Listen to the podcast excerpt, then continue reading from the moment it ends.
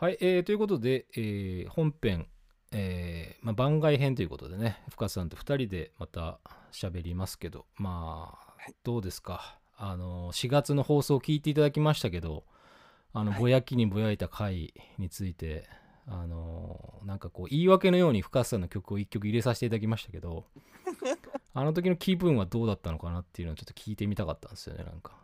えな、な、なんですか？あんなにぼやきまくって、しかもなんかとりあえず聴いとけみたいな感じで俺の曲入れやがってみたいな、そんな感想にはなりませんでしたか？いやそんなことは全然そんな風にかな考え ることは全くなあ、かったですけ。どあ、そうっすか、そうっすか。あでもなんかあのなんなかなかこういう風に言える人はいないからいや心地よいなと思って小気味よいって言うんですか？こういうのまあなんていうのかね、うん、なんでしょうね。いいなと思ってあの時って、本当にこう、ムカついてムカついてしょうがなかったんですよ。あやっぱそう。そうそうそうそうそう。そう。うんうん。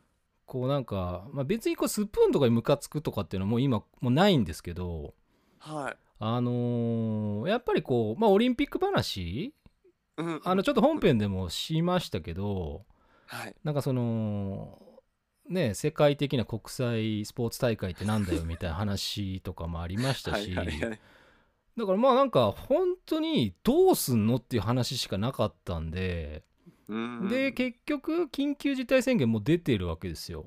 東京もね。まあ大阪とかもそうですけど。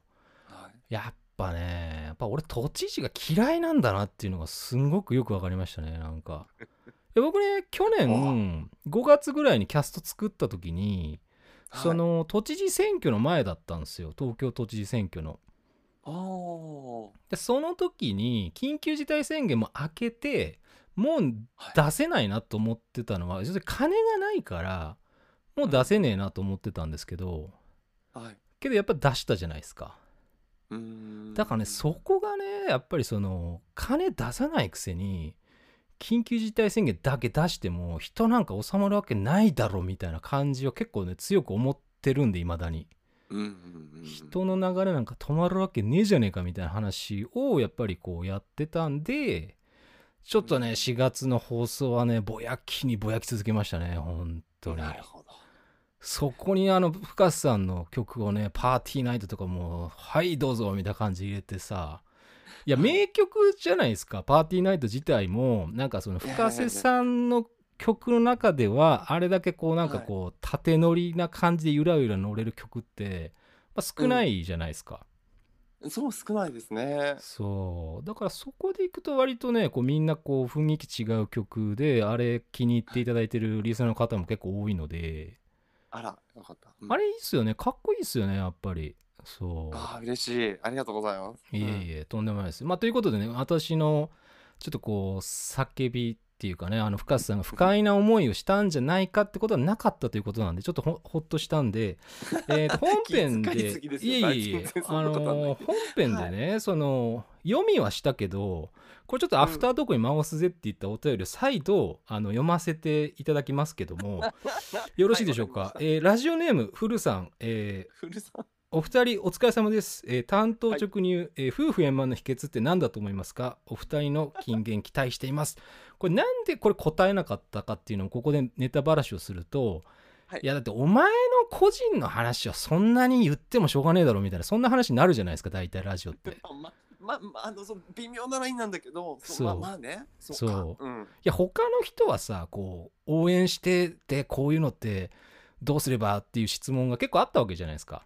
そうですよねありましたね。そうそう。こういう時ってどうすればとか。そうそう。だから夫婦円満の秘訣って言ってもいや深瀬さんにこうねパートナーがいるかどうか俺も知らないしまあ俺はいるんだけど 俺が果たして円満で生きてるかどうかだって分かんないわけだからそんなことをね いや難しいこと言いま難しいよね。本編でねあれを喋れって真面目に喋ろうとしたらどんだけ私のその奥様からこう品種を買うのかっていう話にやっぱなりかねないので そっかパートナーがね。本編では喋れねえなと思いましたねあれは。えうえん、なんかお前どの面下げてみたいな感じになるんでうちの場合はね。いやでも本当そういうことはねなかなか言いにくいよね。う。うん。ん秘訣かとか思って秘訣ね。いや そのよく最近僕真面目に言うとはい。そのまあ仕事男性って基本的に仕事がメインでこう生きてきてる価値観とかがやっぱすごく通用してたわけですよ。いまだにそれでもね、うんあのやっぱ圧倒的に女性の方が負荷かかりますから家の家事とかその辺は。だから男はやりすぎてそのなんて言うんですかねやりすぎてこうダメなことはないと思ってるんですよ。その、やってあげるとかじゃなくてこうもっとやんなきゃいけねえかなみたいなこうもうちょっとやっといた方がいいかなぐらいのことをやったって全然足りてない場合も結構あるわけですかいやらそうですね。男が気づくところっていうのはやっぱりかなりねおあの限られてるからね。そうそうそうそう。だからねこれはね結構ねやっぱりそう秘訣っていうか僕はもう完全にその一度まあいろんな失敗した口なんでその失敗をもとにそのまあ物事組み立てていけるんでその、はい反省点をもとにねまあそれでも学ばない男とは言われてますけど、まあ、それでもまだなんとかうまくやっていけるわけですよ。ええそう。これはね、夫婦円満の比較は難しいとしか言いようがないですけど、やっぱり。でもね、ね俺が思ってたのは、なんかやっぱこう、年重ねてるのかもしれないですけど、相手のはい興味があることに興味持ってっていう話ですね。あだから相手がうどういうものが好きなんだろうとか、その相手が興味持ってるものに興味持った方がいいなっていうふうには、これ今でも思ってますね。ああなるほど。でもそれ自分にしてもらえたら嬉しいですよね。そうそうそう、嬉しいじゃないですか。だから、うん大体こう恋愛とかその結婚する前とかもそうですけど男の大体失敗って自分の趣味相手に押し付けがちじゃないですか。自分の好きな映画とかを見に行きがちとか自分が好きな食べたいものを食べに行きがちみたいなのあるじゃないですか。あーあこれでいいっしょみたいな。俺食いたいしこれみたいな。いやこれが結構あるんじゃないかなみたいなのもあるんでその長く続けるってことですよね。だからその時その時だけ長くあなんでしょうその夫婦円満でってかありえないわけですからやっぱ長いですから。だあーそっか。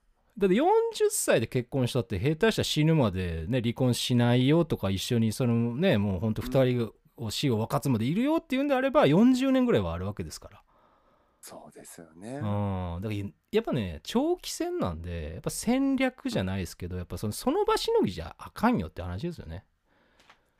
そっか。うん。ね。それはいけないよねって話はすごく思いましたよやっぱり。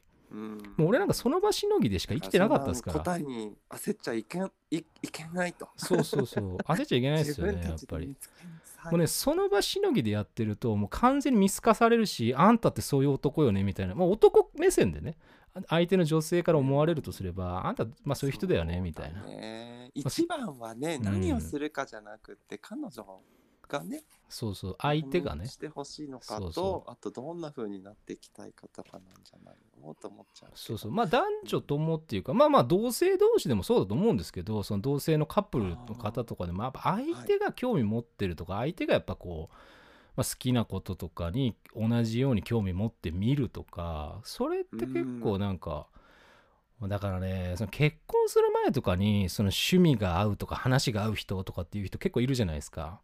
はいはい。いやーそれはねそんなこと言ってたらいつまでたっても一緒になる相手なんかいねえよみたいな話なんですよ俺からしてみれば。なるほど、うん、だからそんなの後からで後からみたいなね価値観だとかさその、うん。なんかだからまあ生理的にとかなんかあこの人と一緒にいてもなんか楽しそうだなとかっていうのがあれば、うん。別になんかとりあえず一緒にいてみればどうですかっていう話なんで別に結婚しろとかじゃなくてね、うんだそんな感じになっちゃうんでだ深く考えすぎない側の人間なんで私の場合は。うなるほど、ん、だからまあその後から一緒になってから、まあまじまあ、こう相手がねどういう人なのかとかどういうものが好きなんだとか、まあ、どういうことすると喜ぶんだ。で自分がこういうことをされると嫌だっていうのをはっきり伝えた方がいいですね。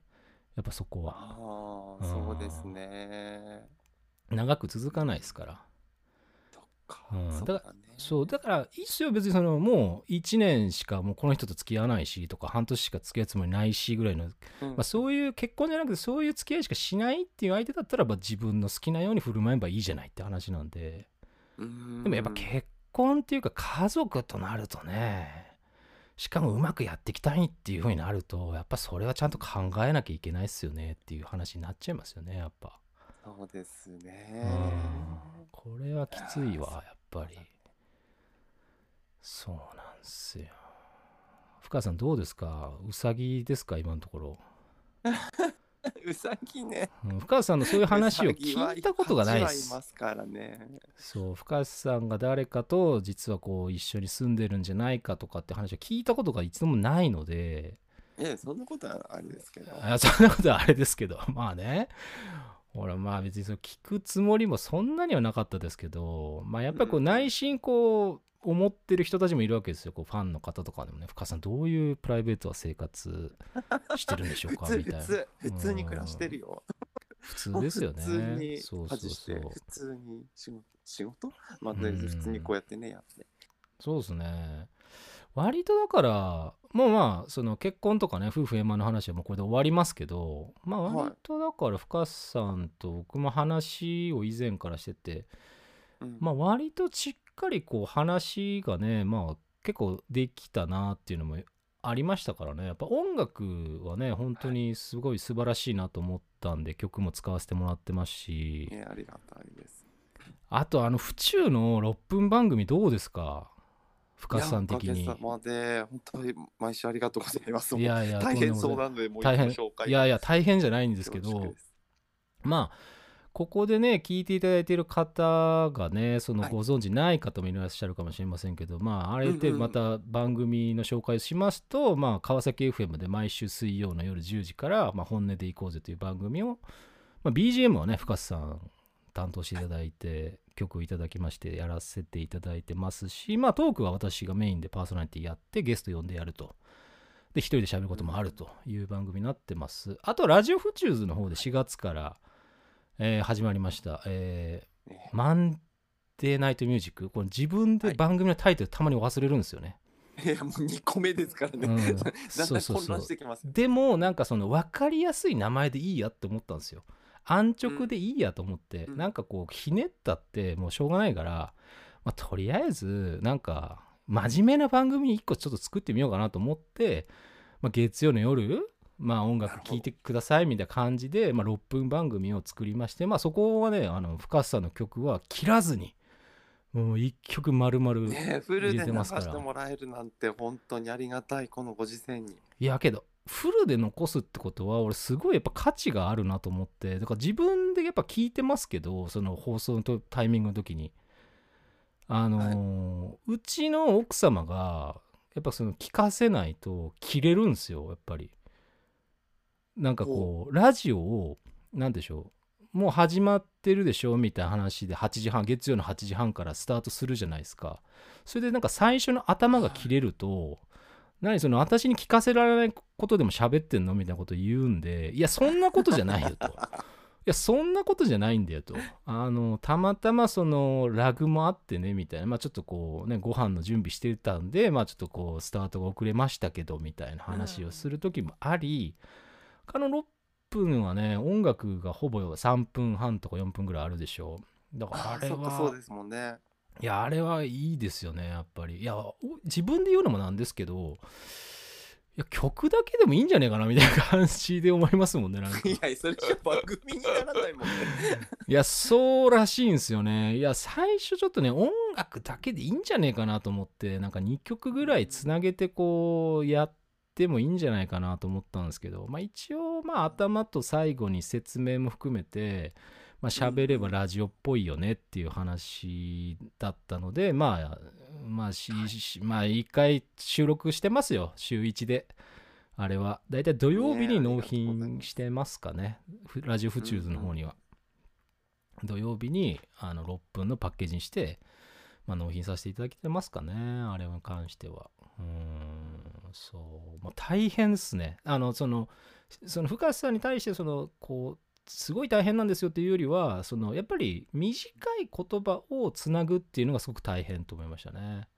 なるほど。もうこうやってフリーで人の悪口言ったりとかふざけんなみたいなこと言うのはすっごい簡単なんですよ。もう延々いきますよっていう話なんですけど ただやっぱりその尺の中でその曲があって前後に、えーしまあ、オープニング曲曲説明とあとその終わった後にまあこういうところで変えますとかこういうことやってますとかっていうのが割とやっぱしっかり作っとかないともう何回も撮り直しますからねあれは。なるほど。そうか。はい娘から言われたのは「お父さんあれだね」みたいなそのお葬式とかでも司会できるねこれでみたいな感じで言われましたねなんかもうなんか厳かな感じでねこう すごいな。そうそう。あの BGM とかも一切つけてないんですよ。あのトークの部分は。ああ。あれはやっぱり深瀬さんの曲がメインだからもうね他の音は正直入れたくなかったんですよね。うん。だから自分の声だけ。はい。うん、もうましてやもう自分の名前なんか名乗ら名乗りたくないですもんねなんかそう、そう、あれ名乗んないんだ。そうそうそう言われましたよ。え名乗らないの？って聞かれていやもういいんじゃない？みたいな。いや俺ねあれパーソナリティはねぶっちゃけもう誰でもいいやっていうかそのやりたい人がいれば変わってもらってもいいかなみたいなふうに思ってたんですよ。やりたいですっていう人がいたらあのー変わっうんってもらってできるそのなんか自分と一緒にラジオ作るっていう人がいてもいいかなみたいなこともあったのであんまりだから自分の名前は出さなくていいやっていう感じだったんでまあ聞いてはもらいたいんですけどそうでもあの府中で川崎と同じテンションでやることはやめようと思いましたねなるほどね。うんあ、でもそれは、あの、なんだろう。差があっても面白いですよね。そうそうそうそう僕それは面白いなと思って聞いてました。そうでも府中で生放送できますよって言われたら絶対川崎みたいなテンションになるんですよいや、それがいいんじゃないですか。その差が、ギャップが。誰この人みたいな感じになると思うんでうんまあ、そういうのもあり、まあ、府中ではちょっとラジ,、えーとラジオ以外の仕事のつながりもちょっとあって、まあ、うん結構地元の人が多いんですけどね、あの府中図の方は。だからラジオ府中図とはやっぱその仕事のつながりがまた縁ができそうだったんで、まあ、一個番組作っとけば、まあ、なんかこう、取っかかりとして広がりはあるかなと思ってね、今はやらせていただいてますよ。まあ、楽しいですよね。あの、短い番組なんですけど、なんかちゃんとなんか作ってるっていう感じですよね。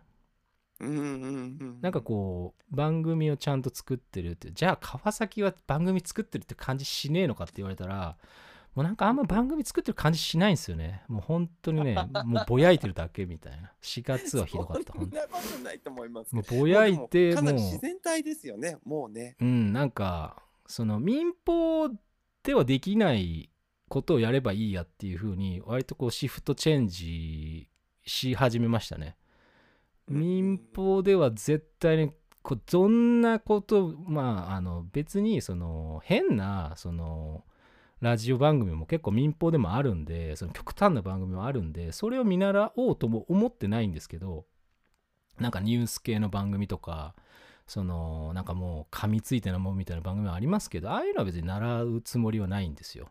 ただやっぱりそのちゃんとしたじゃないけどなんかこう矛盾こうあるよねみたいな。世の中なんかこう矛盾ってあるじゃないですかみたいな。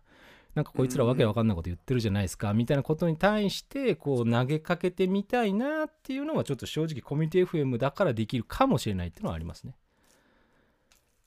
民放じゃできねえかなみたいな感じのまあこと確かにでき,、ね、できないこともそうだね、んそうですね。そうそうそうそう。だから民放でやってるようなことを結局忖度してコミュニティ FM でやってもしょうがないんで、うん。まあだから川崎市民いじりに行ったりとかまあなんか別に東京の人いじったって別に構やしないしみたいな。個人をいじったりとかしないですよ。あいつ嫌いだとか、そういうことはしないですけどなんかそのねこうなんかこれどうなの？これみたいなことはちょっともう今後は、まあ、だいぶ入ってくるでしょうね。本当に。まあね川崎ですけど川崎に住んでないのに川崎 FM ですけどうん。深谷さんどうなんですか？その番組として、まあ、コンサートを5月の15日にまた上田でやるじゃないですか。はい、ありますね。でそうそう。でもうちょっと深くその質問ダウンさんからあのもらってたそのメッセージでもうちょっと深く聞きたかったなと思ってたことを今聞いてもよろしいでしょうか？あもちろんもちろんです。あのお休み音楽をそのうん。結構最近毎日こう続けてらっしゃるじゃないですか。はいそうですね。なんかあなんかまた始まったぞっていうふうに思って僕ちょっともう寝てるんでちょっとなかなか行けてないんですけど。それはいいんですいいんです。はい。あの深瀬さんあれやろう？これまあまたやろうかなっていうふうに思ったのってなんかあったんですかきっかけ的なものって？そのコンサートあるからちょっと練習がてらやろうかなみたいなのもあったってことですか？あまあそれもまあ一つの、まあ、小さい動機の一つではあってはいであともう一つというかもういくつかあるうちの一つは、うん、なんだろうな。あそのコンサートがあるからとかじゃなくてそのなんだろう。こう、まあ、人はいないけれどもこうこの画面の向こうにいる人たちに向けて歌うっていうまあなんていうのかなまあライブに似た感覚ですよね。を日常にこうやうっぱり欲しいなって思ったんです。やなんていうのかな曲を作る時に僕普段だったらこうカフェとか行ったりとかして全然知らない人たちの聞こえてくるような話とかをこうちょこっときなんか盗み聞きじゃないけど、こうはいはいはい耳にこう入ってきたものをああそうなんだって思ったりとかって書き留めたりとかなんかそんなようなことよくしてたんですけどもう最近全然できなくなっちゃったので。うん。でその時にその代わりというわけじゃないんだけどそのじゃあ何ができるかなと思った時にあこのスプーンでこの、まあ、僕はこうお休み音楽っていうなんかこう寝てもらうのに起きてきてもらわないといけないという、まあ、ちょっと矛盾をはらんだ仕組みはあるものの、まあ、そこでこう寝落ちしてくださる方とかがいたりとかね、あと僕のその体調とか気分によってはあの全然眠くならないお休み音楽っていう日もあったりとかしてそう僕がとぼけてばっかりで、はいはいなんかそういうなんかなんなんて言うんでしょうね。新しい刺激をうあの受け渡しできる場所というかとしてあのちょっとまあ実験的っていうのもちょっとあるのかな実際はね。あそうですよね。まあありていでいけばやっぱりその、なんか発信、まあ、アウトプットとして使えるものとしては、やっぱり配信とか割といいですよね。そうですうね。ん、ライブだしやっぱり聞いてくれてる方がやっぱり今もねいるって、うん今なんか結構いますよ14人ぐらいいますよ。あすごい。ねすごいっすよね。普段うん。こんなにいることはまずないですけど、あとねあの変な枠体にすると来ますね人が。あの俺のこと心配してくれて変なんか。あなんかなんか怒ってるこの人みたいな。なんかすごい 悪口が聞けるんじゃないかみたいな。こういろんな悪口が多方面の悪口が聞けるんじゃないかみたいな感じで期待して入ってくる人たちが増えますね、まあ、今日は深瀬さんとやりますよっていうのはまたツイッターでも言ってたんで、まあ、公約通りね、あの収録してますけど俺ねけど夜ねこうガー喋るじゃないですかはい。寝れなくなるんですよいやそりゃそうですよ。もうね高ぶって高ぶっ興てもうねはいこうなんていうんですかもうハイになってるっていうかもう完全にこう冷めるまで体温下下がるまで眠気が全く来ないんで大変なんですよ。あうあ。ん。え僕やっぱりあの何ですかこういう収録とかあのーまあお休み音楽もそうですけど、はい、なんかこうライブした後って僕90分からなんか2時間ぐらいは眠れないの、ね、普段もう全然最近夜寝れないので気にしてないんですけど、あはいはいはいはい。それでもこう収録終わった後とかにお風呂をためて入れて入ってみたいなのはしてますね。それやると少し気持ちな問題だけど少し楽になるかなっていう気はしますね。そうですよね。まあ、僕うん。から基本的にはやっぱりその体温が下がって眠気がっていうのはもう分かってるんでまあ大体一回上げてそうそうそうそう。そうなんですよ。だからそこで眠気が、まあ、眠りに落ちる。まあ僕らはやっぱ不眠症とかは今のところ全然ないんでええ。まあ本当にもう11時半とかねもう全然寝れちゃうんでで朝も結構パッチリ腹空いて起きますみたいな感じなんで。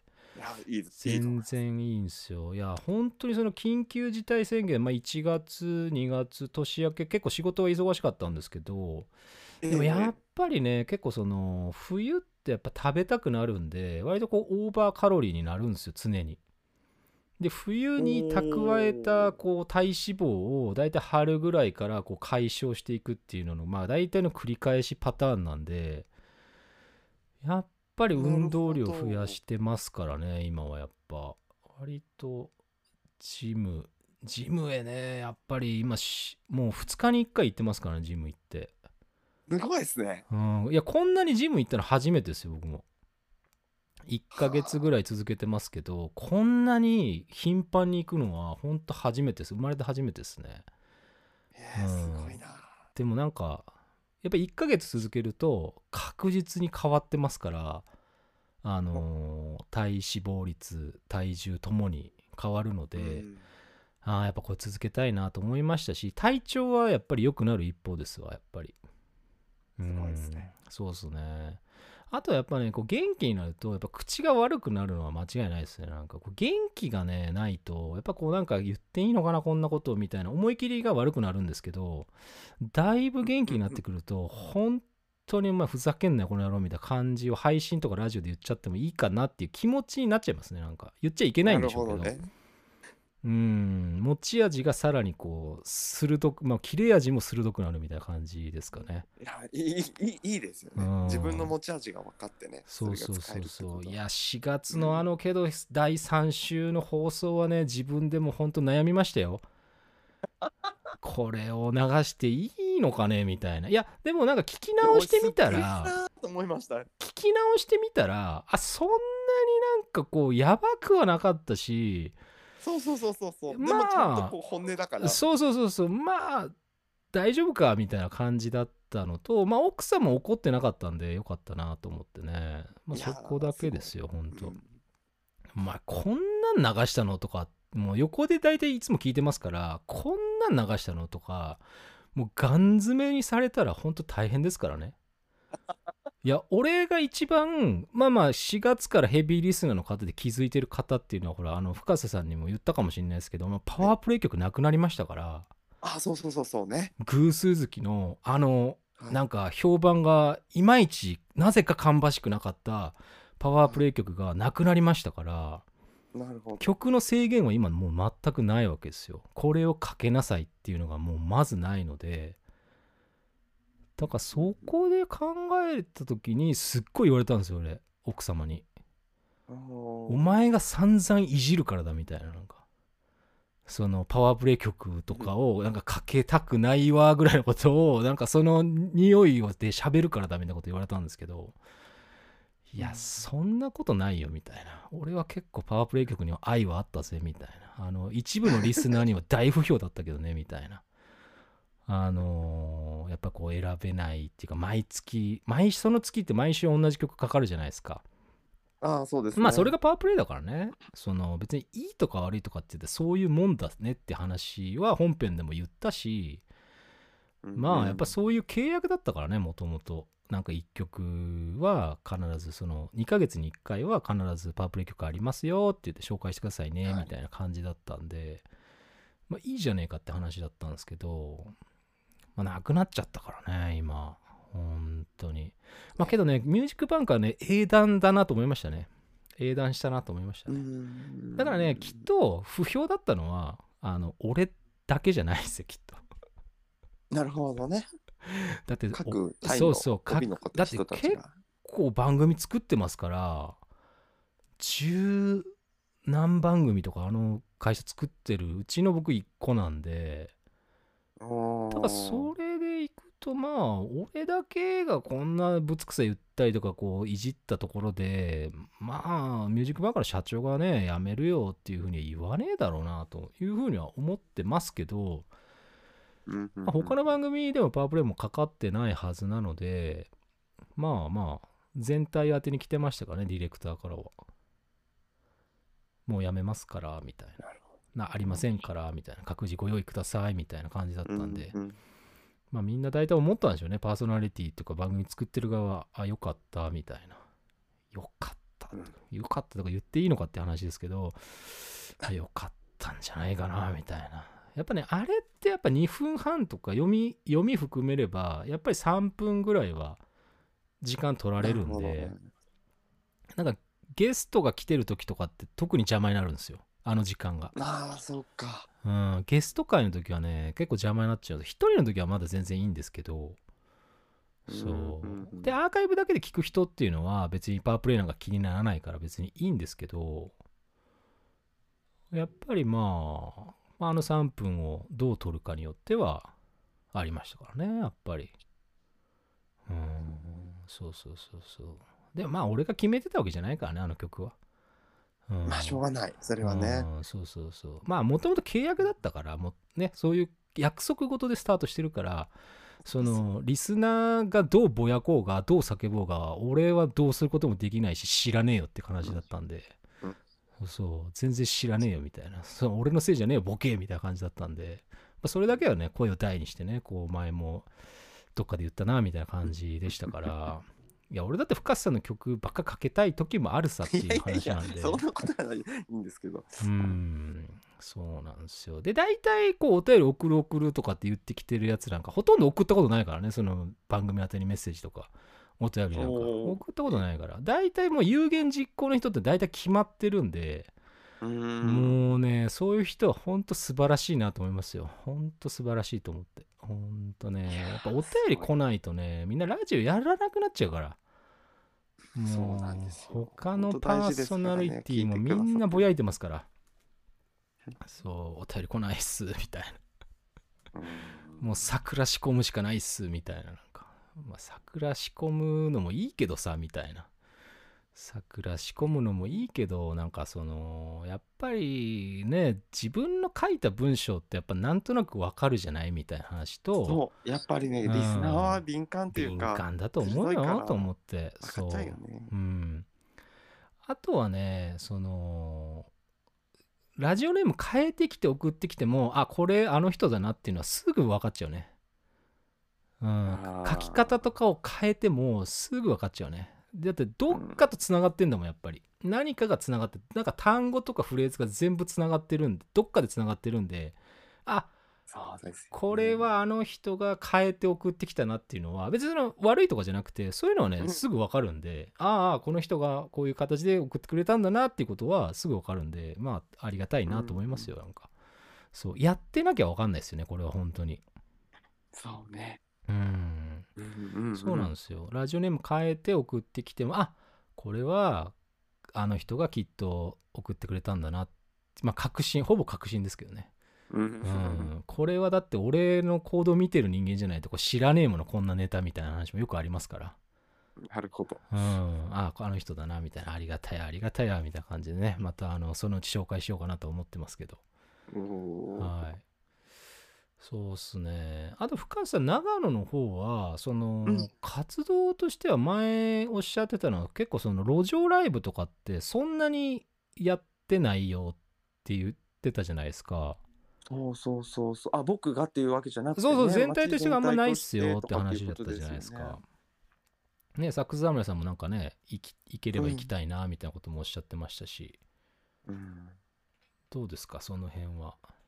いややっぱりねこの間も大きい町とか、まあ、大きいって言ってもね、あのーそこら辺の町に行ってみてやっぱりいないからやっぱ今はいないのかなっていう感じがしますやね。っぱそうですかね。僕もだからねその電車特急1本で行ける場所っていうのが松本なんですよね。そうそう松本ですねうん。松本は特急1本でポーンと行けちゃうんですけど、はいいや、上田のコンサート行きたいんですよね。15日一緒、5月の。うんと遠いですねまたね。またでもさ、その、この前、上田行った、行ったじゃないですか。その、プラネタリウムのライねブの時は。ねだから、まあ、なんか駅前だし、別に、はいまあ、東京から行ったところで、その、おとなしくしとけばね、その、うん入ってくんなみたいなこと言われることもなかろうみたいなぐらいの感じのノリで行きたいなと思ってるんですけど、はいただまあはいはい。50人だからどうなんでしょう。こう結構もう予約っていうか前売りでほとんどはけちゃうみたいな印象ですか？今のところ、ね、そう、それにしたいんじゃないかなっていうのは主催の方が多分ね。おっしゃってましたね。そのだから一応そのうんど どこどこまで詳しくこう情報収集するかわからないんですけど、はいはいはい。一応その予約っていう形で人数ははちょっともう把握しておきたいみたいなうん。みたいです。それによってなんか会場を、まあ、なあのほとんど同じ場所なんですけどちょっとあの広めにするかとかなんかいろいろ考えてるみたいですね。そうですよね。そう。やっぱこのご時世ねなんかライブやるっていうとやっぱりこう風当たり強いっすよねいやそうなんですよ。うん。本当に強くって。ほんとね。童話がいてもなんか言われるからまあ、東京は特に今ねライブハウスは本当もう死ねっていうのか俺たちにみたいなぐらいの叫びが満ち満ちてますよ。いやそりゃそうですよ。ライブハウス周辺はやっぱり。まあお知り合いのとこもそうですけどえ結局全部イベント中止して延期みたいな感じですからね。ーそうですよね。と辛いっす。うん。うん。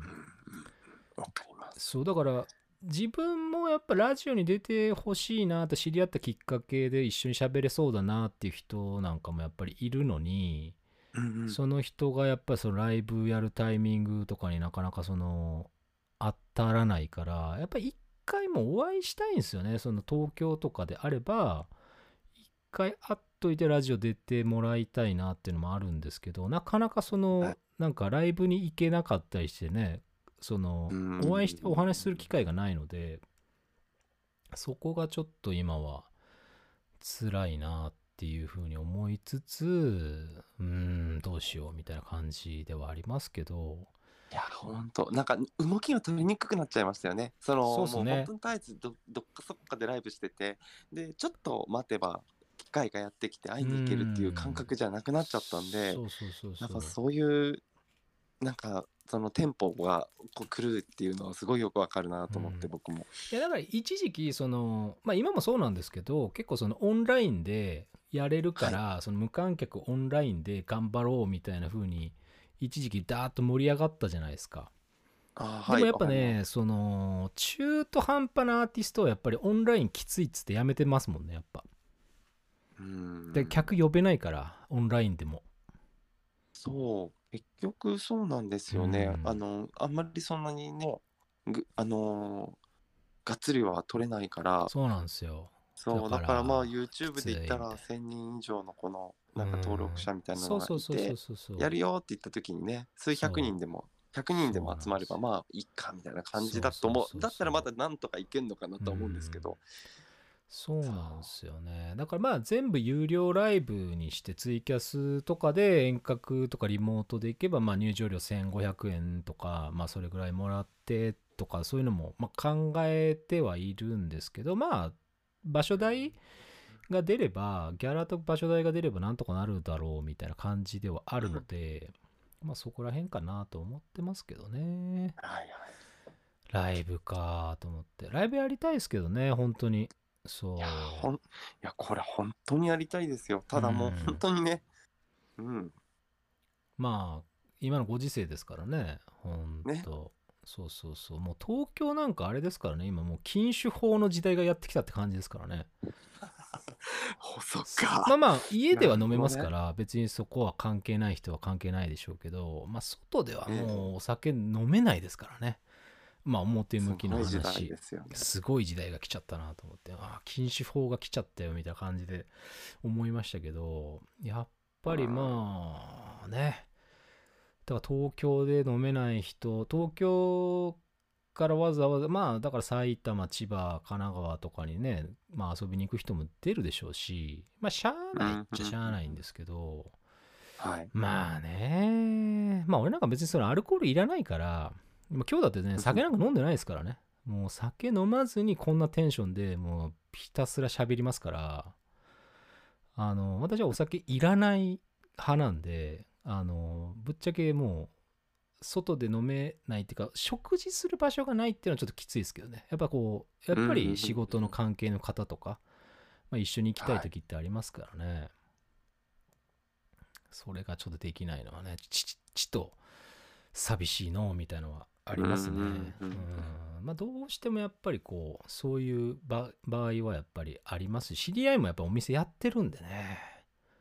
何人かそこはちょっとねやっぱこう顔出したいわと思ってるんですけどやっぱみんなお酒出す店なんでまあ一応やめてますみたいな。緊急事態宣言明けるまでやめますみたいな。そんな感じですよ。まあ映画館まで閉めやがもう閉めさせましたからねもうほんと悲しい。ほんとねもうどこでも閉めてますから今。でまあ放送の方は、えー一えー5月の5日、えー子供の日の10時から、えー放送しますという。まあこのアフタートークもきっとその後に、えー更新される予定でございます。えーポッドキャストね、スプーンあスプーンはあスプーンは入れないですけどね。スプーンは入れないですけど、まあ Spotify、Google、Apple あーあとはまあ YouTube でやれま聞けますから。